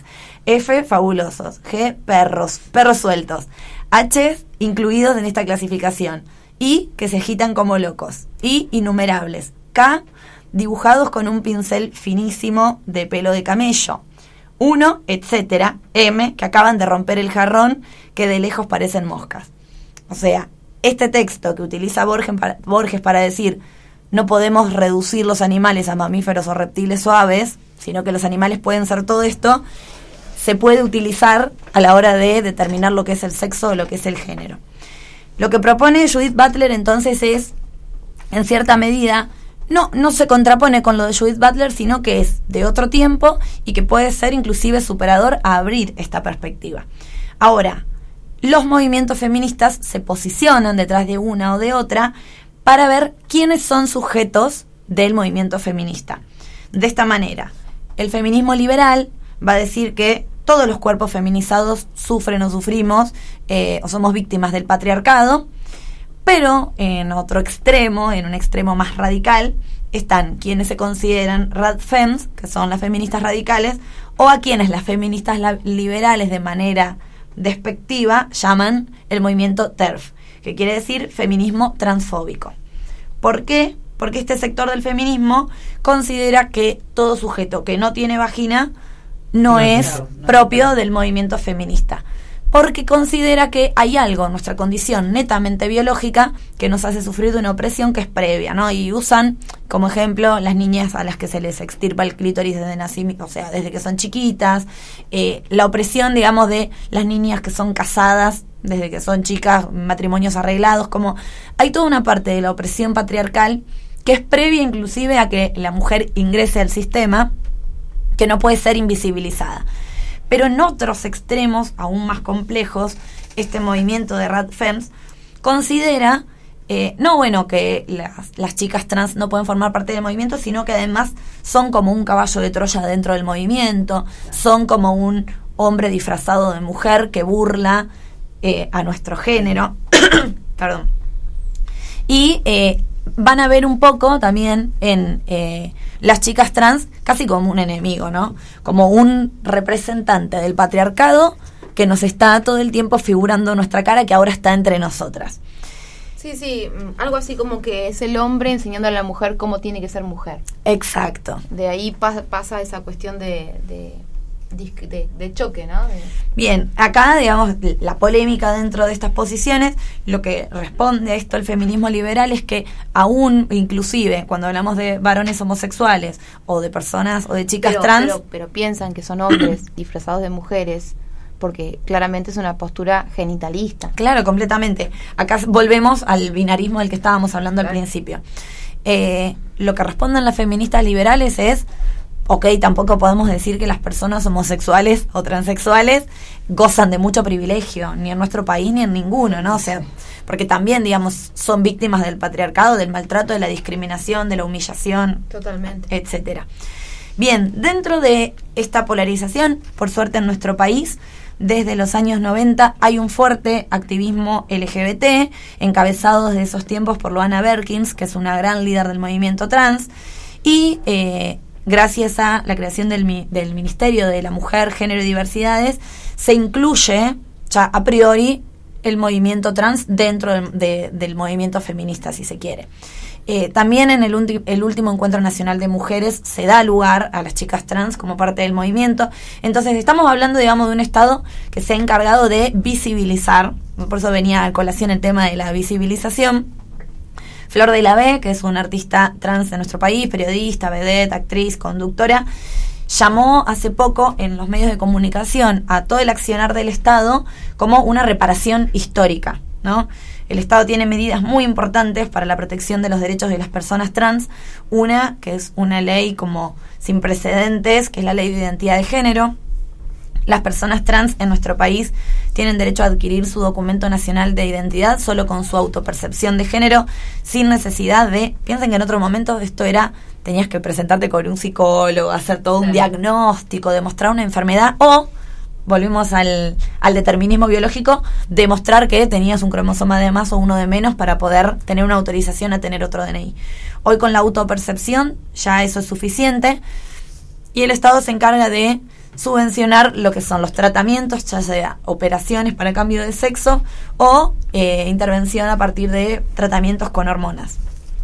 Y por otro lado, eh, dentro de esta reparación histórica del Estado, la otra cosa muy importante que se hizo es la ley de cupo laboral trans, que exige que dentro de los lugares de trabajo se permita, no se permita, sino se promueva la participación de personas trans justamente para que queden fuera de esta discriminación. Ahora bien, como en este país siempre hay de mentores, De todo. chupando la alegría. Me gusta que diga de mentores. Me encanta, ¿eh? sí. Subió ahora 10 ya niveles, puede- ¿eh? Ahora ya lo puede decir. Porque me sentía muy fuera como con lo, me pasa con lo de los Simpsons. Pero no, no, no. no es- Ahora tenemos que empezar a hablar del, del Rey León. Ah, no, basta. Bueno, Es más eh, corto, por lo menos. hubo en nuestro país no hace mucho grandes discursos del odio de la mano de nuestras dos queridas amigas, Viviana Canosa y Amalia Granata, que eh, solamente las menciono acá para recalcar eh, Están mal. que, que no, no solo que está mal, porque bueno, podés estar equivocado en la manera de pensar, pero que tienen un discurso completamente desinformante, porque todo lo que han dicho en los medios de comunicación es mentira.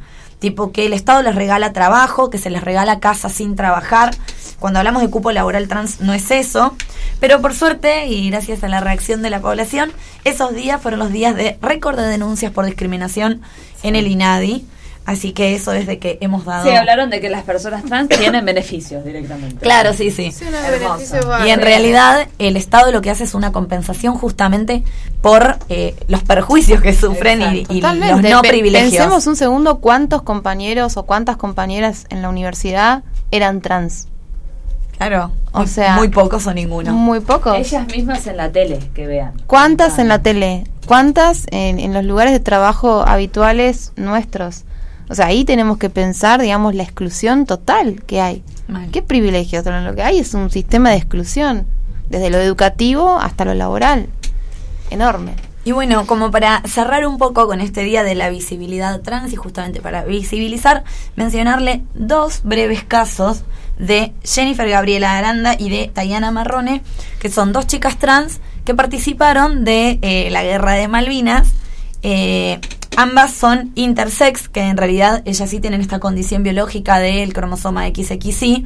En el caso de Jennifer, lo sabía, tenía un diagnóstico desde que era chica, pero eh, bueno, ella era de Escobar, dice que en la época de Patty, como al frente del gobierno de Escobar, Sí. sufrió varias detenciones, la obligaban a cortar el pelo y el papá le, estaba, le había obligado a hacer un tratamiento de hormonización forzada para masculinizarse porque su cuerpo eh, iba más para lo femenino que hacia lo masculino. Dentro de lo que ella cuenta, dice que el servicio militar fue una tortura, que fue un acting constante para hacerse el varón y que pensaba la muerte como una posibilidad no tan mala, como bueno, como que no tuvo tanto miedo porque era, "Oh, si me muero acá, la verdad que para la vida que tengo. Mejor. Eh, ella estuvo en el continente, no recibe pensión de excombatiente porque no le tocó ir a pelear a las islas, ese es otro tema que está en discusión con respecto a los excombatientes, pero fue tres veces a Malvinas a llevar municiones. Dentro de lo que cuenta dice que ella sigue mostrándose con sus compañeros excombatientes como Gabriel, como que cuando va a los encuentros viste de varón porque le da mucha vergüenza demostrar todavía quién es. Eso es súper fuerte. Qué. Y en el otro lado, Tayana Marrone dice que tenía 17 años cuando combatió, ella sí fue a las islas, es de Córdoba, volvió, se casó, tuvo hijos, bla. Y en el 2015 recién, Perdón, ¿las dos son intersex? Sí, a eso iba, en el 2015 ella se enteró de, eh, el nombre del síndrome es Klinefelter, algo así. Eh, bueno, que quiere decir que tiene 78% de XXI y 24% de XY, algo así. Bueno, está mal la parte Eh, me parece que sí, ahora lo bueno, googleo. googlealo. Y eh, ahí es donde decidió transicionar de género. Pero, muy por el contrario, ella va en su identidad de Tayana a los encuentros de excombatientes. Hay muchas, muchas fotos de ella eh, con el grupo con el que se encuentran.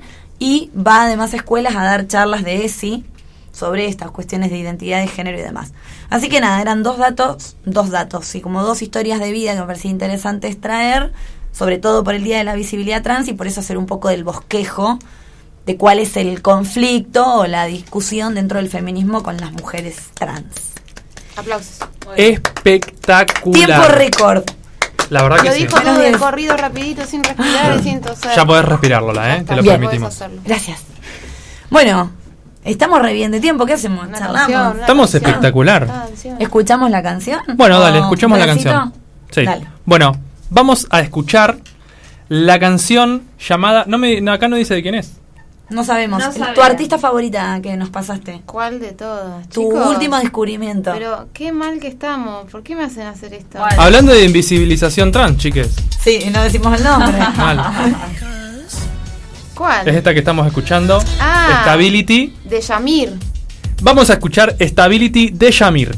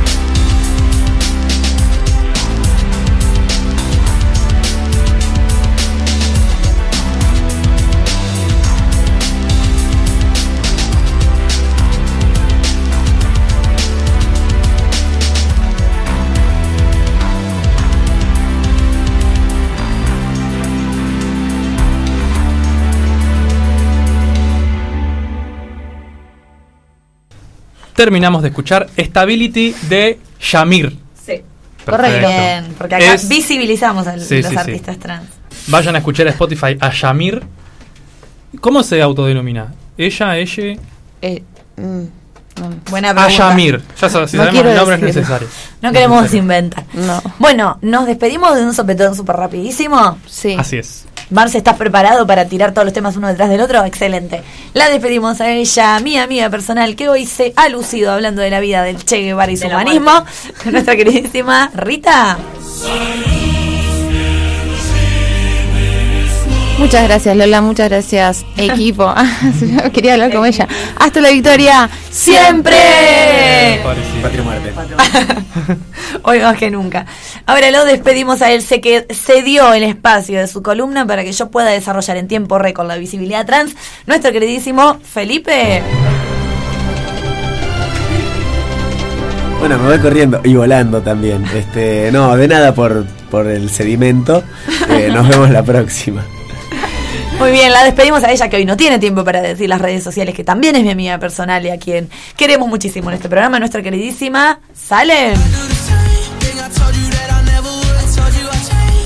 Muchas gracias por acompañarnos. Recuerden seguirnos a nuestras redes sociales, arroba Gorlami Radio en Twitter, en Instagram, todos los martes 18 horas. mm, 87.9, siempre estoy en 97.8. Eh, y Spotify Radio Gorlami. Mira, la que dijo, yo te dije no va a poder con el- las redes. Papá. Y ahora sí, lo despedimos a él, que es el cerebro, la columna vertebral, la médula espinal, el alma mater, el trueno entre las hojas de Gorlami, nuestro queridísimo Nacho.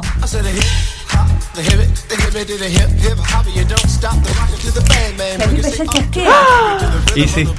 En un par de programas más.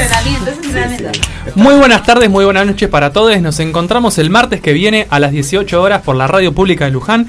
Y ahora no se vayan, no se vayan. Esta es la primera vez que, que lo podemos decir porque No, sí, vayan. no se vayan porque ahora, cuando termina Gorlami, pegadito, pegadito, vamos a escuchar la segunda temporada del ciclo musical de Acal desde el Teatro Trinidad Guevara, que la radio pública va a estar transmitiéndolo en vivo. Es así, Ah, todo obvio. correcto lo que dije. Van a estar tocando la banda Nylons y Angus, así que no se la pierden. Hoy Marce duerme tarde. sí. Si no fueron, si no fueron al teatro, obviamente pueden escucharlo desde la radio pública de Luján. Pero no nos podemos ir sin antes saludarla a ella, a la persona Él sí se acuerda. La verdad que sí. Yo Pero nunca me recuerda. A la persona que nos conduce por los caminos más sinuosos y más gorlaminescos de este multiverso. Y ella es ni más ni menos que Lola. Somos adictos a ella. Muchas gracias Nacho, muchas gracias equipo, muchas gracias Marce y muchas gracias a todos los que escucharon Gorlami en el día de hoy. Nos despedimos y los esperamos el martes que viene a las 6 de la tarde. Así es. Adiós. Y nos vamos escuchando la canción Adiós. Hombre de Silvio Rodríguez. De cantar sufro disnea, bastante más allá de los pulmones. Tu sombra brilla hoy en la pelea mayor de la conciencia y las razones. Ti canto de pecho, como el sueño en que giro, y leve, como aún respiro. Por ti adelanto trecho a lo que falta en tono y canto,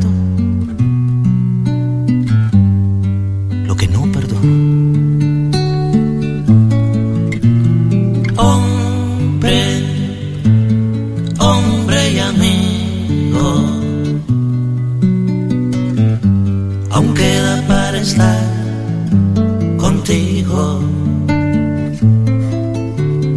Hombre, hombre sin templo,